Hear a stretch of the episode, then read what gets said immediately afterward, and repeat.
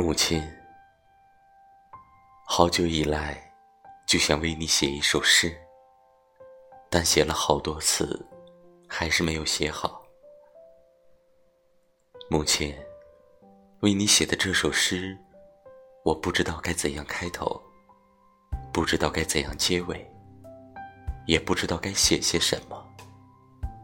就像儿时面对你严厉的巴掌。我不知道是该勇敢接受，还是该选择逃避。母亲，今夜我又想起了你。我决定还是要为你写一首诗，哪怕写的不好，哪怕远在老家的你永远也读不到。母亲，倘若你梦中看见一只很小的白船儿。不要惊讶，他无端入梦。